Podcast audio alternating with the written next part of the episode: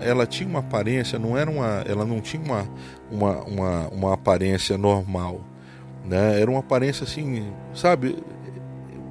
Era um rosto gélido, era um negócio assim muito esquisito.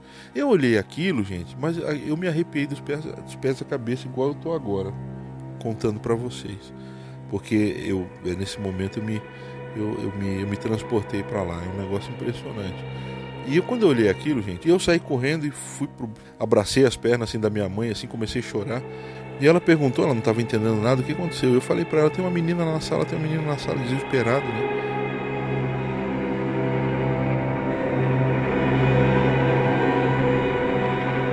O pequeno Clayton se preparava para assistir sua série de TV favorita quando foi surpreendido com uma companhia não anunciada.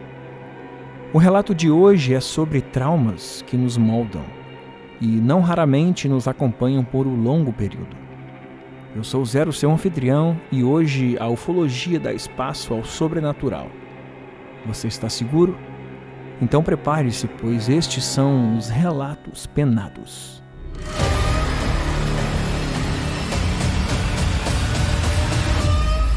Explicáveis ou não, relatos sobrenaturais ganham vida própria no populário. Quantos deles te deixaram de cabelo em pé? E quantos você sequer escutou? Ajeite seus fones de ouvido e esteja preparado para experimentar um deles agora. Olá, ouvintes do Relatos Penados Zero. Muito obrigado por esse espaço. Eu me chamo Cleiton, sou de Cascavel, no Paraná mas passei a minha vida, a minha infância, nasci e fui criado em Santos, litoral de São Paulo. Essa experiência que eu vou contar agora, eu tinha sete anos de idade, tá? Eu tinha sete anos de idade, eu me lembro muito bem isso, que isso ficou muito, é, isso, isso, não vou dizer que me traumatizou, mas isso me influenciou muito a ter medo. Eu fui uma criança muito medrosa até uma certa idade, por causa de algumas experiências que eu tive, né? É, a, a família do meu pai era uma família religiosa, uma família cristã, e a família da minha mãe, por outro lado, né, é, tinha, tinha um pé né, no espiritismo. A minha mãe era, era, era mãe de santo. Minha mãe ela tinha feito a cabeça com a famosa na década de 70, 80, a mãe menininha do Cantuá. Então minha mãe era do era da era do era dessa religião, ela praticava essa religião e é muito lidado com a, com vida pós-morte, né, com as entidades. Tem uma, uma gama toda de. de tem, um, tem todo um panteão né, religioso, todo uma, que se você não estudar você não compreende muito bem. E o que, que acontece? Então gente, eu, eu fui criado sempre tendo é, experiências e noção do sobrenatural. Mas uma coisa é você ter noção do sobrenatural, outra coisa é a primeira vez que você tem um contato. Então, o meu primeiro contato foi nesse dia que eu vou relatar para vocês. Eu tinha sete anos de idade e na época eu me lembro como se fosse hoje. Eu estudava é, à tarde, né? Eu estudava à tarde, tá? E aí eu saía da escola, vinha para casa, né? Minha mãe ia me buscar na escola, eu chegava em casa, ela fazia um lanche para mim, eu sentava na TV que tinha no meu quarto e ficava vendo um programa na Record que tinha, que era do, dos palhaços a Tichinha Espirro, eu me lembro como se fosse hoje. E aí acabava esse programa, começava uma, um, uma série japonesa que era Ultra Seven. Eu não perdia um, eu vi todos, né? É, eu sou bem hoje em dia até eu tenho 46 anos eu sou eu sou muito fã de séries japonesas de animes né de, e até hoje eu sempre, eu sempre gostei desde que eu me lembro por gente eu sempre gostei de ver e aí o que que acontece Nesse, nesse fatídico dia, eu estava cumprindo o meu ritual, estava lanchando, acabei de ver aquele programa que passava da Tim Espirro, né, da Tim Espirro, e depois eu comecei a ver o Seven. E minha mãe, ela tinha o ritual dela, assim como eu tinha o meu, que era sentar e fazer um lanche e ver o desenho, os desenhos ali, aquela programação. Minha mãe ia para a cozinha, ficava do outro lado da casa, uma casa antiga. É, Santos é uma cidade com quase 500 anos de idade e a nossa casa, a casa que eu fui criado, a casa que a gente morava ali, a casa dos meus pais, era uma casa relativamente antiga, do início do século XX. Então o que, que vai acontecer? O desenho dessas casas, eles, eles, eles são distantes, até mesmo porque algumas dessas casas em São Paulo, né, em Santos mesmo, eram cortiços, moravam várias famílias, né, quando na chegada dos europeus aqui, principalmente dos italianos, italianos que vieram para cá, né, então eles moravam três, quatro famílias nessas casas. Então eram casas grandes, com cômodos grandes, né, quartos grandes, e tinha essa disposição. E aí a cozinha era do outro lado da casa, então na frente ficava é, os dois quartos, então tinham dois quartos na frente, tinha a sala, depois tinha um pequeno corredor né, e uma, uma, um, uma área como se fosse um, um jardim de inverno, tinha um quarto no meio, que esse quarto morava, morava esse quarto dormia o meu irmão mais velho, e no fundo, né, no fundo desse corredor que tinha antes de, depois desse, desse quarto do meio, ficava a cozinha, ficava lá no fundo da casa então. E minha mãe tinha o ritual dela, que era acabar, né, fazia o lanche para mim, deixava eu ali comendo, né, a criança ainda, e pegava e ia para a cozinha para ajeitar as coisas, fazer a janta. Minha mãe e meu pai né, é, sempre tiveram costume de, de jantar, meus irmãos também. Né? Então era, era muito comum, hoje em dia a maior parte das famílias não, não janta, faz um lanche à noite, uma coisa assim, né? mas antigamente era muito comum. Então minha mãe ia para a cozinha fazer janta e tudo, né? se preparar ali e esperar meu pai. É, meu pai e o meu irmão mais velho chegar para a gente jantar e tudo. E no intervalo, eu me lembro, no intervalo do Ultra Seven, quando teve o primeiro intervalo, eu fui correndo para ir até a cozinha para falar com a minha mãe, para dar um beijo nela, agradecer pelo, pelo lanche, conversar com ela um pouquinho antes de voltar para ver o restante, né, desse episódio. E eu me lembro, gente, que quando eu, eu abri a porta do quarto, a gente dava direto para a sala, né? Quando eu abri a porta do quarto, que olhei para a sala, eu vi algo sentado na sala.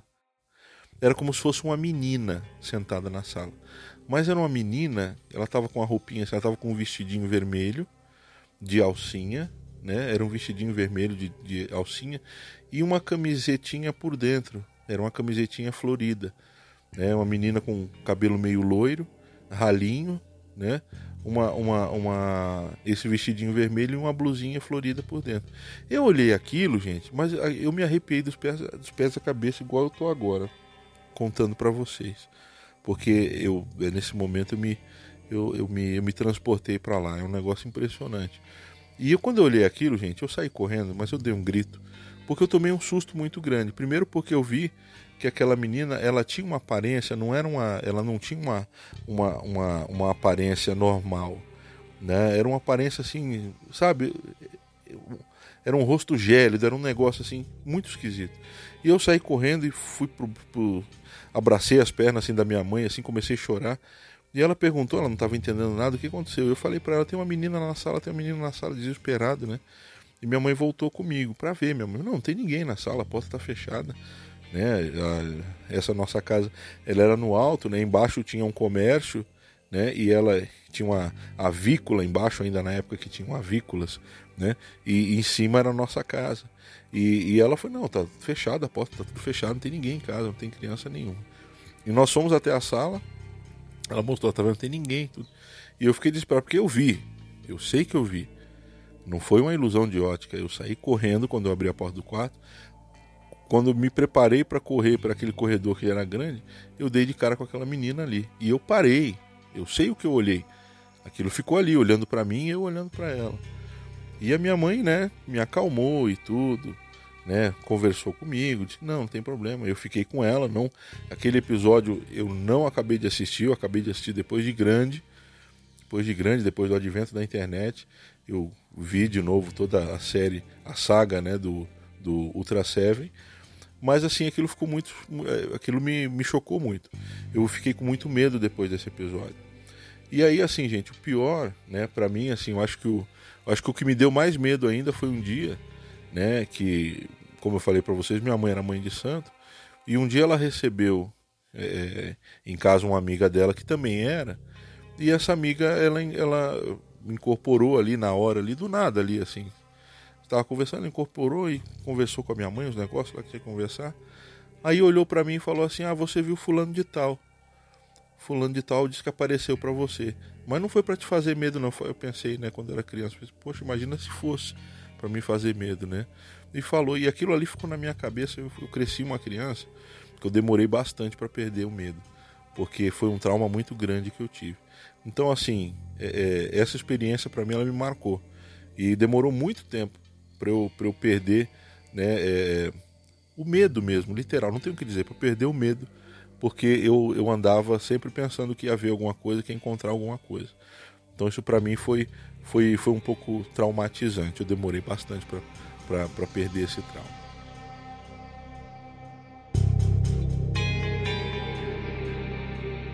Isso aconteceu por volta de. Eu não me lembro com, com, com clareza o ano, né? até mesmo que eu estou longe da, de, longe da família.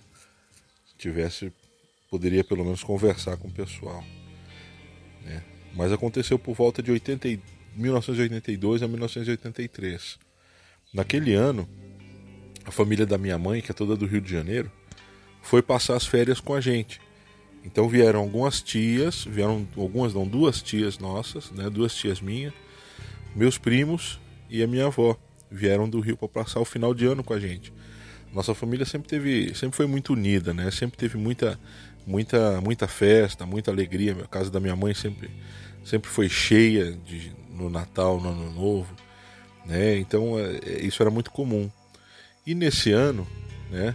Uh, eles chegavam antes do Natal, alguns dias antes para fazer a festa, preparar. Minhas tias gostavam muito, minha mãe gostava muito, meus irmãos, né? Então era assim, era uma alegria muito grande.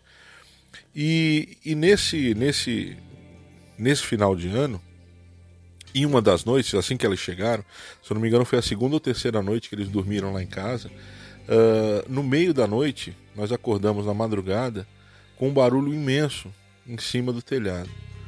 É, esse barulho era como se como se tivessem pessoas andando no forro de casa.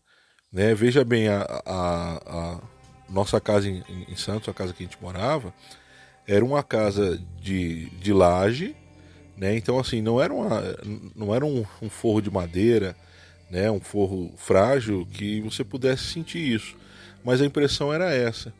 E aí começou então a primeira ideia, né? A primeira impressão era que se tinha alguém andando em cima do telhado. E aí aconteceu, a casa estava cheia de homens, né? Meus primos maiores, meus tios, meu, meu pai, é, meus irmãos maiores, né, mais velhos. E o pessoal saiu, minha casa era bem grande, tinha, um, tinha uma área né, onde tinha uma espécie de um, de um jardim de inverno, só que era, era razoavelmente grande.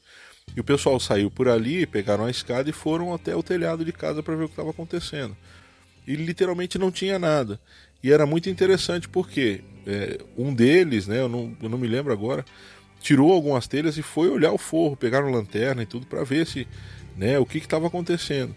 E, gente, foi um negócio assim impressionante porque, né, é, é, procuraram, vasculharam toda a casa e não tinha nada, nem nos arredores, né. E aí quando desceram tudo e aquele barulho continuou. Isso foi umas três, umas duas, três vezes.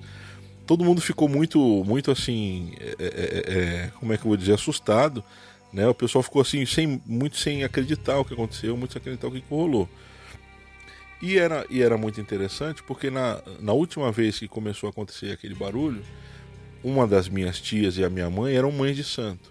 Né? Minha mãe, ela durante muito tempo da vida, ela se dedicou né, ao, ao, espiritismo, né, ali ao candomblé, minha mãe era mãe de santo. E, e aí é, minha tia e minha mãe entenderam o que aconteceram, elas foram, fizeram lá uma, uma reza, não, não sei dizer para vocês o que aconteceu, e de repente aquele barulho cessou, mas no meio, assim, sabe? Foi uma coisa assim, parecia até meio espantoso. Parece que quando elas se tocaram o que era, eu também não, não, não tenho noção, elas não conversavam comigo sobre essas coisas, eu era criança, né? E, e eu me lembro bem que nesse momento né, em que elas conversaram isso e, e elas foram lá fazer então aquele seu ritual ali, a, a coisa cessou. E estava andando, aquele barulho era, eram passos mesmo, literais. Então uma coisa muito assim abalou todo mundo aquela noite, né? Ninguém dormiu até aquele horário, depois demorou o pessoal dormir. Aí já logo veio amanhã, minhas tias, minha mãe foram para a cozinha fazer café e aquela festa toda, final de ano, né? O pessoal, todo mundo assim muito empolgado e ficou. E, e, e isso nunca saiu da minha cabeça, sabe? Assim, foi uma coisa é, sobrenatural porque não tinha ninguém. Na hora que você, na hora que eles desciam o telhado, dava um tempinho e começava aquilo de novo, como se tivessem pessoas andando. E, e foi algo que assim, eles subiam, olhavam e não tinha literalmente ninguém. Então assim, foi uma experiência bem traumatizante para mim na época, tá? Eu não sei, não sei explicar até hoje, eu nunca conversei com a minha mãe sobre isso, né? Nunca pedi uma explicação para ela, nunca, mas foi algo assim que, que a família toda né? É, é, foi uma experiência que mais de 12 pessoas tiveram de uma vez só. Foi um negócio assim que eu não até hoje eu não sei explicar que é, essa experiência com o sobrenatural para mim foi muito marcante, tá? Muito obrigado por ouvir o meu relato aí, um abração pro Zero e para todos os ouvintes dos relatos penados.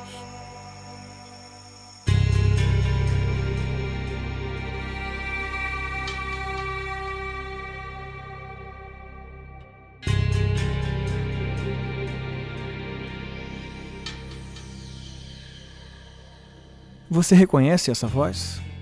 Clayton é host do podcast Ufologia de Quintal. Lá ele nos conta semanalmente suas impressões sobre casos clássicos da ufologia, sempre com muito respeito e bom humor. Hoje ele nos contou uma parte importante de sua vida. Então eu lhe pergunto: você tem algo a acrescentar? Comente no post desse episódio no nosso Instagram, arroba Relatos Flutuantes e no Twitter rflutuantes. E claro, se você viveu algo parecido, participe de um episódio futuro dos Relatos Penados enviando o seu áudio para o WhatsApp 28 999 4185. Relatos Penados é uma produção do podcast Relatos Flutuantes. Nos ajude a manter nossos projetos vivos se tornando um apoiador através do apoia.se barra Relatos Flutuantes. Com uma ajuda de R$ reais ou mais, você garante a longevidade do programa e ainda recebe episódios exclusivos, dentre outras vantagens. Também estamos no PicPay, no Patreon e temos também um Pix, e está tudo organizado na descrição desse episódio.